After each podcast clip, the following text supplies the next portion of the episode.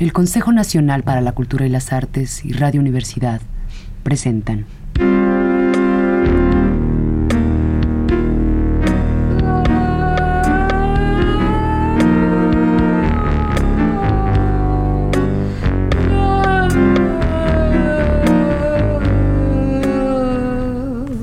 La llave del tiempo.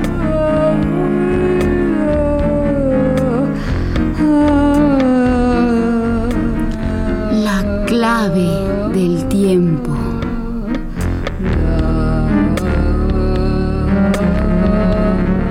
La nave del tiempo.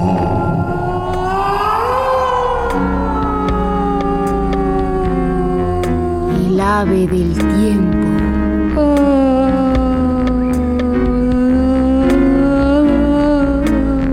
de William Shakespeare.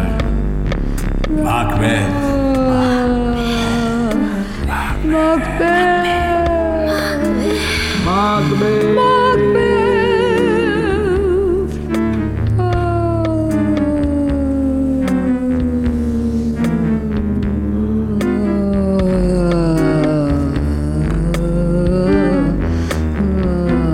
primero, escena séptima. En una sala dentro del castillo. Cruzan la escena por el fondo un mayordomo y criados con candelabros, fuentes y cubiertos. Luego entra Macbeth.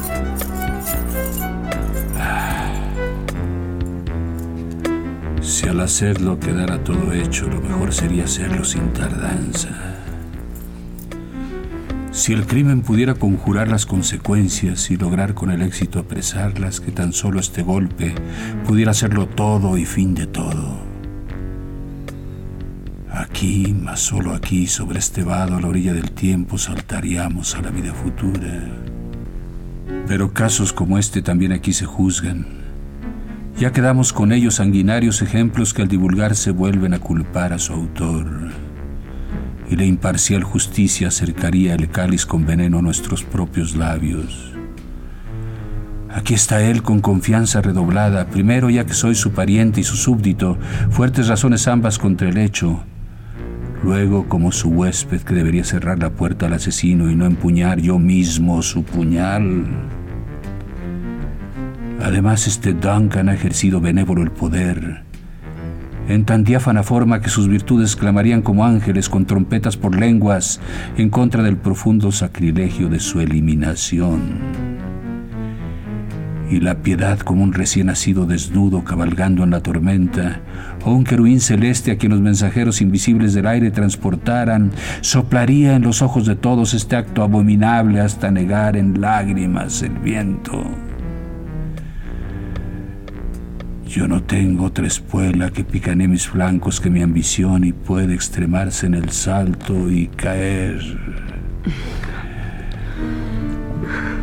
Amor, ¿qué ocurre? ¿Qué hay de nuevo? Terminó de cenar. ¿Por qué saliste del comedor? ¿Te preguntó por mí? ¿Acaso no lo sabes? Basta ya de este asunto.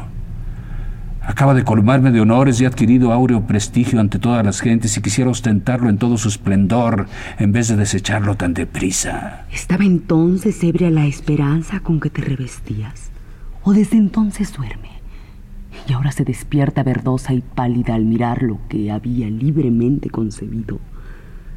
De ahora en adelante apreciaré de ese modo tu amor. Te atemorizas ser en actos y valor el mismo que en deseos.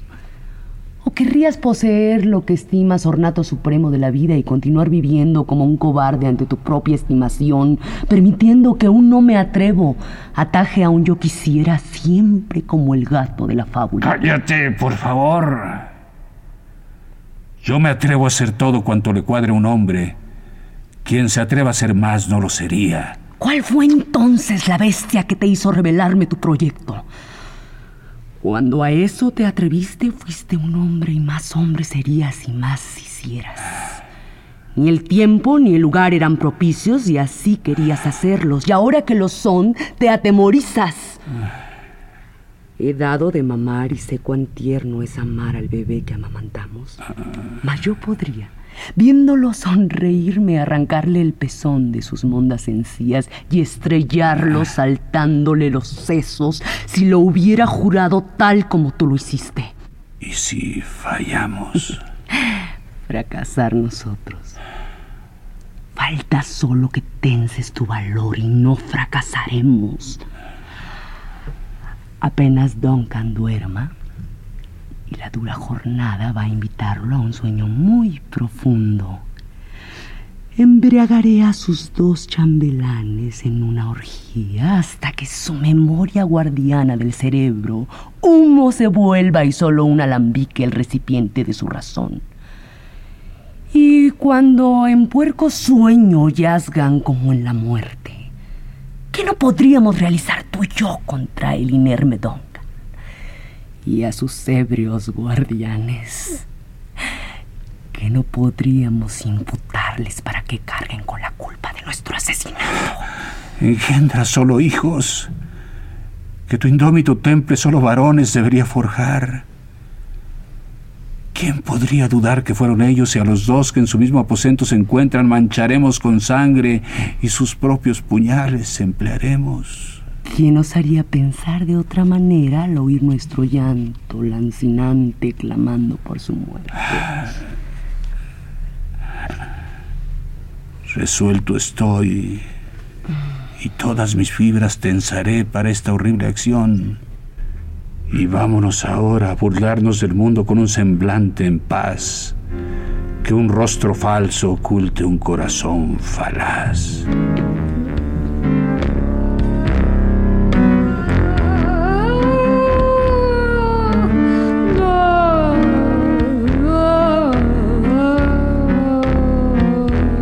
Segundo, escena primera. En Inverness, un patio interior del castillo. Entran Banco y Fleance, este con una antorcha. ¿Cómo avanza la noche, muchacho?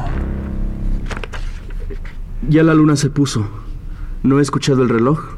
A las doce se pone. Creo que ya es más tarde. Toma, lleva mi espada. Está ahorrativo el cielo. Ya apagó todas sus velas. Lleva esto también. Me embarga una pesada somnolencia de plomo, y sin embargo no querría dormir. Oh potestades misericordiosas, refrenad los malditos pensamientos a los que les da paso durante el sueño la naturaleza. ¿Quién va? Dame mi espada. Un amigo. ¿Cómo, señor? Todavía no reposas. El rey se acostó. Estuvo de un humor inusitado. Distribuyó propinas entre tu servidumbre. Con un diamante agasajó a tu esposa, saludándola como su gentil anfitriona, y al fin se retiró contento como nunca. Al no estar preparados, nuestro deseo fue esclavo de la improvisación. De otro modo, habría sido mucho mejor nuestra hospitalidad. Todo ha estado muy bien. Anoche me soñé con las hermanas fatídicas. Contigo ya acertaron en parte. Yo ya no pienso en ellas.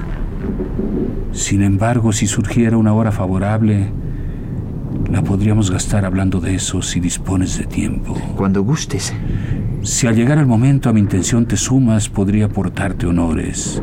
Siempre que no los pierda al tratar de aumentarlos y conserve mi pecho libre de culpa y limpia mi lealtad, podría escuchar consejos. Buen reposo, entre tanto. Gracias, señor. Lo mismo te deseo. Adiós. Tú ve y dile a tu señora que tan pronto esté lista mi bebida, toque la campanilla. Sí. Y ve a acostarte.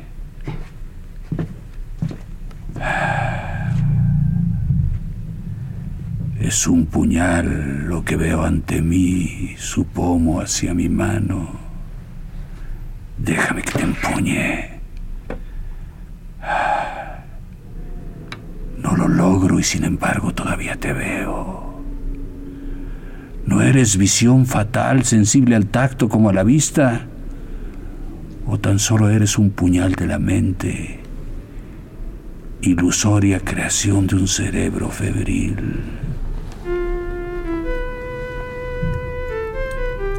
Te miro aún en forma tan palpable como este que ahora saco.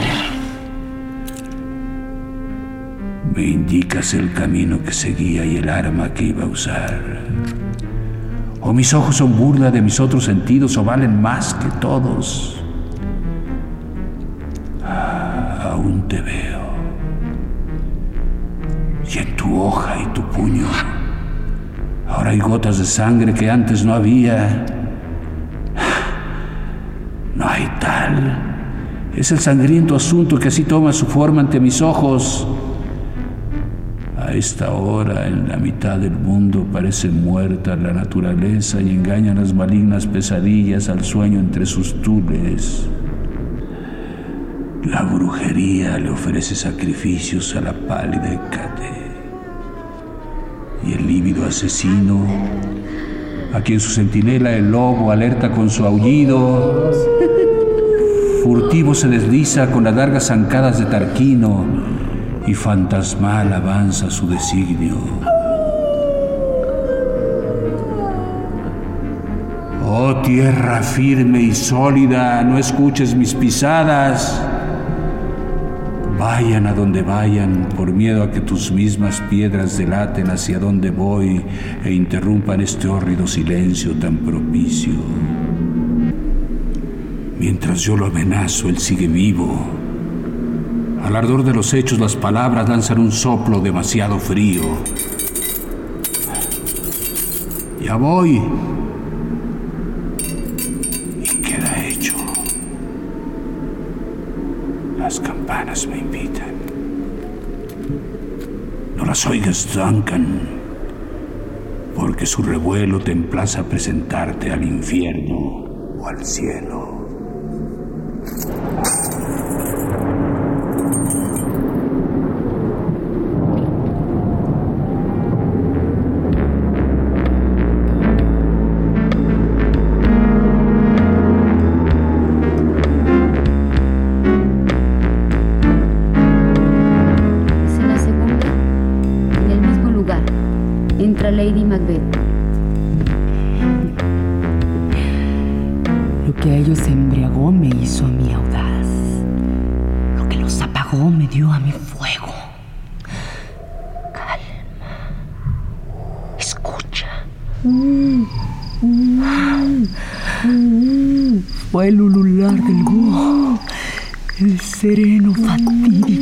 Dando sus torvas buenas noches. Ya está a punto la puerta abierta. Los guardias beodos escarnecen su cargo con ronquidos.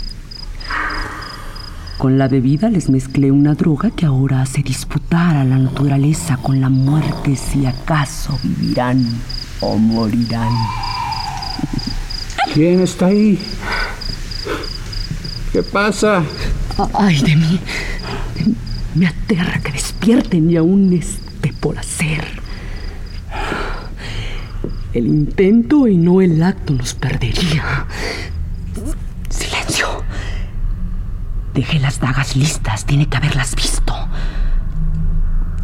Si no se pareciera a mi padre dormido, yo misma lo habría matado. Esposo mío. Ya lo hice. Estos son los puñales con su sangre. ¿Oíste un ruido? Oí ulular al búho y el chirrear de los grillos. ¿Y tú no hablaste? ¿Cuándo? Ahora. Al bajar. ¿Sí? Escucha. ¿Quién duerme en la otra alcoba? Don Albén. ¡Qué visión lamentable! Qué loca idea decir que es lamentable. Uno se rió dormido y otro gritó: ¡Asesino! Y ambos se despertaron. Me detuve a escucharlos. Pero después de murmurar sus rezos, se dispusieron a dormir de nuevo. Dos más se alojan juntos. Uno gritó, Bendícenos, Dios mío. bendícenos, Dios mío. Y Amén. el otro, cual si hubiesen visto mis manos de verdugo. Ah, y al sentir su terror no pude contestar amén cuando dijeron, Bendícenos. bendícenos, Dios mío. No lo analices tan prolijamente. Pero ¿por qué no pude decir amén? Yo era quien más necesitaba la bendición. Y el amén se me ahogó en la garganta. No hay que pensar en eso de ese modo. Nos enloquecería. Creí oír una voz que me gritaba. No podrás dormir más. Macbeth ya mató al sueño. No podrás dormir más. Ya mató al sueño. El inocente sueño. El sueño que devana la enrollada madeja de las preocupaciones. La muerte cotidiana de la vida. Baño de los trabajos pesarosos. Bálsamo de las mentes laceradas. Gran manjar sustancioso del festín de la vida principal alimento. ¿Qué me dices con eso? Y continuó gritando. No dormirás ya más. por todos los rincones de la casa. Ya Glamis mató al sueño. Ya Glamis mató al sueño, mató al sueño, mató al sueño. Mató al sueño. Y por lo tanto Codor no volverá a dormir. No volverá a dormir. Y Macbeth no podrá dormir jamás. Y Macbeth no podrá dormir jamás. ¿Mas quién gritaba así? Vamos, noble varón. Ablandas tu entereza al pensar en todo eso tan enfermizamente. Ve a buscar agua y lávate esa sucia evidencia de tus manos. Pero, ¿por qué trajiste los puñales? Debían quedar allá. Llévalos y embadurna con sangre a esos lacayos dormidos. No iré más. Me horroriza pensar en lo que hice. No puedo ir a verlo otra vez. Voluntad tan feble.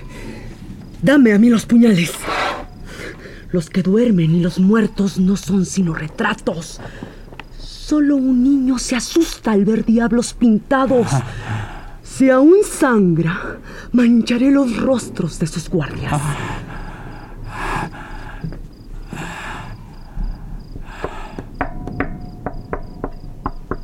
Ella se ha ido. ¿Pero quién llama? ¿Qué me ocurre que el menor ruido así me sobresalta? ¿Y qué manos son estas? ¡Ay, me arrancan los ojos! ¿Podría el inmenso océano de Neptuno lavar toda la sangre de mis manos? Ah, no. Serían mis manos los que enrojecerían al multitudinario mar, convirtiendo el verde en carmesí.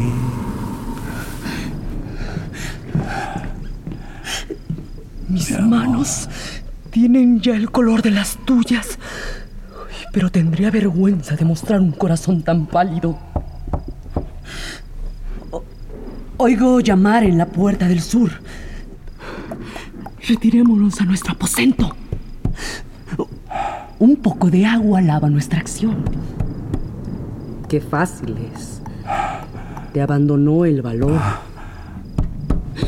O- oye, siguen llamando. Ve a ponerte la ropa de dormir. Bien podrían preguntar por nosotros y verían que hemos estado en vela. No te hundas pusilánime en tus cavilaciones. Reconocer mi acto sería mejor ignorarme a mí mismo. Ah, despierta, Duncan, con tus golpes.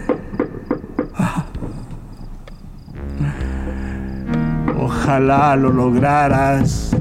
Ojalá.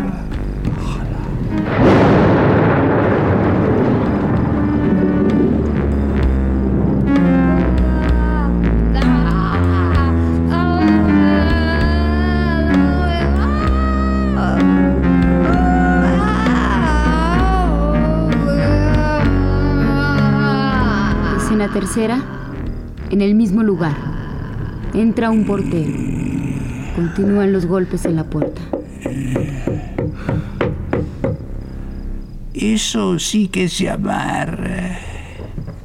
Si un hombre fuera portero del infierno, se haría pronto viejo dando vueltas a la llave. Tocan, tocan, tocan. ¿Quién es por Belcebú?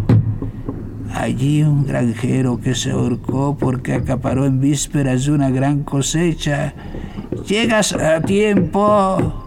Hay muchos pañuelos porque aquí sí que vas a sudarla. Tocan, tocan. ¿Quién es el nombre de cualquier otro apodo del diablo?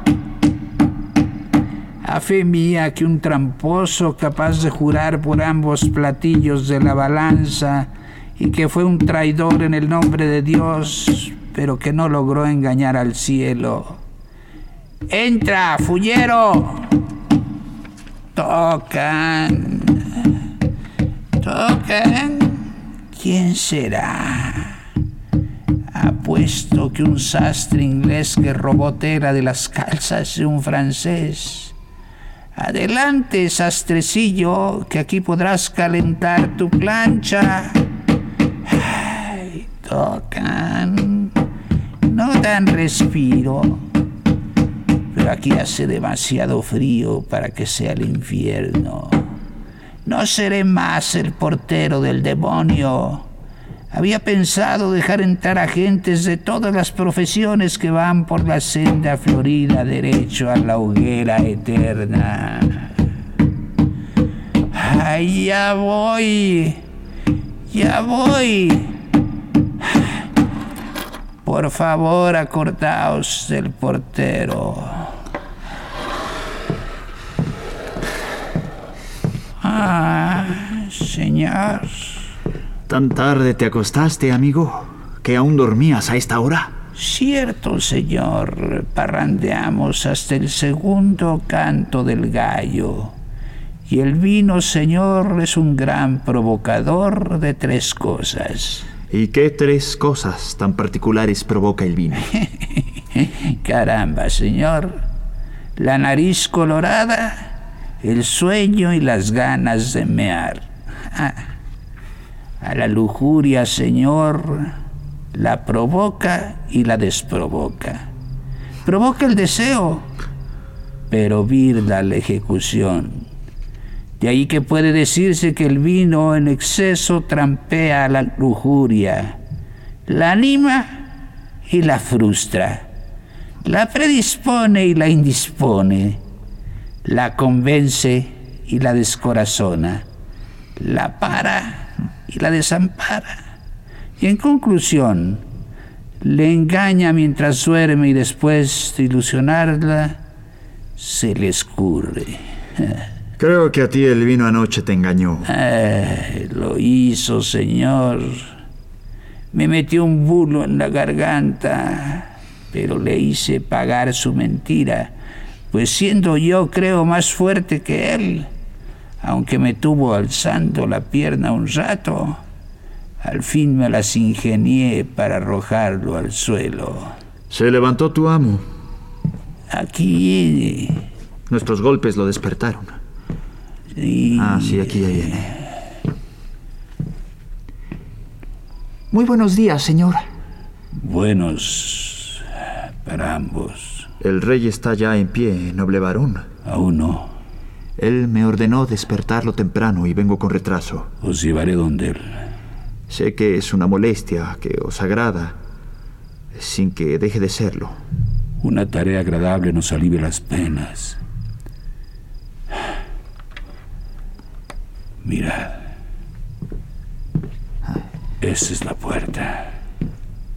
Seré audaz en llamar. Fue lo que me encargó. ¿Parte hoy el rey? Así lo resolvió. La noche fue tremenda. En donde pernoctamos, el viento derribó las chimeneas. Y dicen que se oyeron lamentos en el aire. Gritos de muerte extraños y unas terribles voces profetizando graves tumultos y sucesos azarosos que en los tiempos fatídicos se incuban. Gritó toda la noche el ave fúnebre.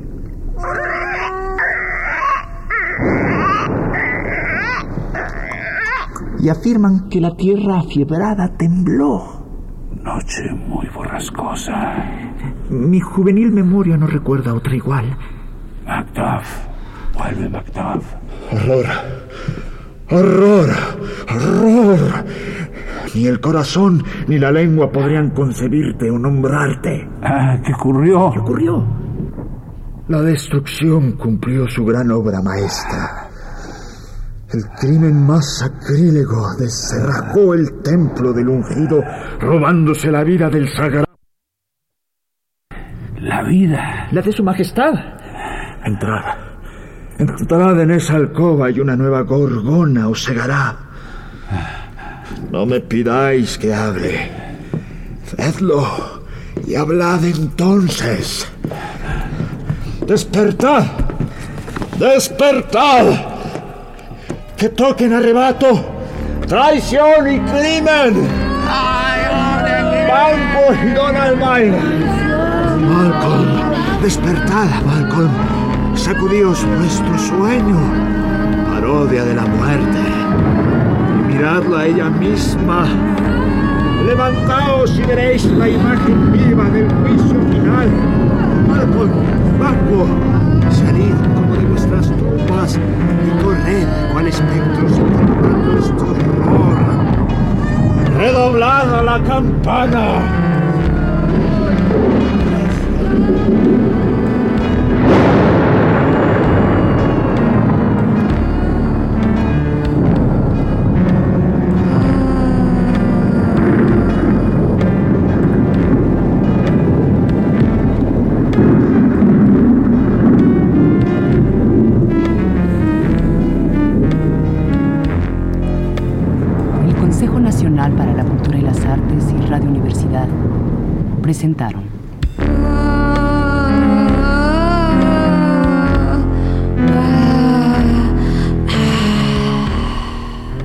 Las Artes y Radio Universidad presentaron La llave del tiempo. La clave del tiempo. La nave del tiempo. El ave del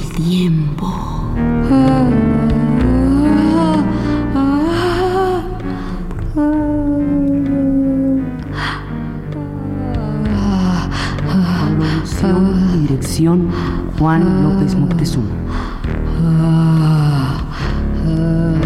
Como Lady Macbeth, Francisca Vargas. Como Macduff, Oscar Flores Acevedo. como Macbeth, Juan López Moctezuma. Música en vivo de Hilario y Miki. Participaron Alejandra Blengio. Jordán Esteban. en dirección técnica Carlos Montaño.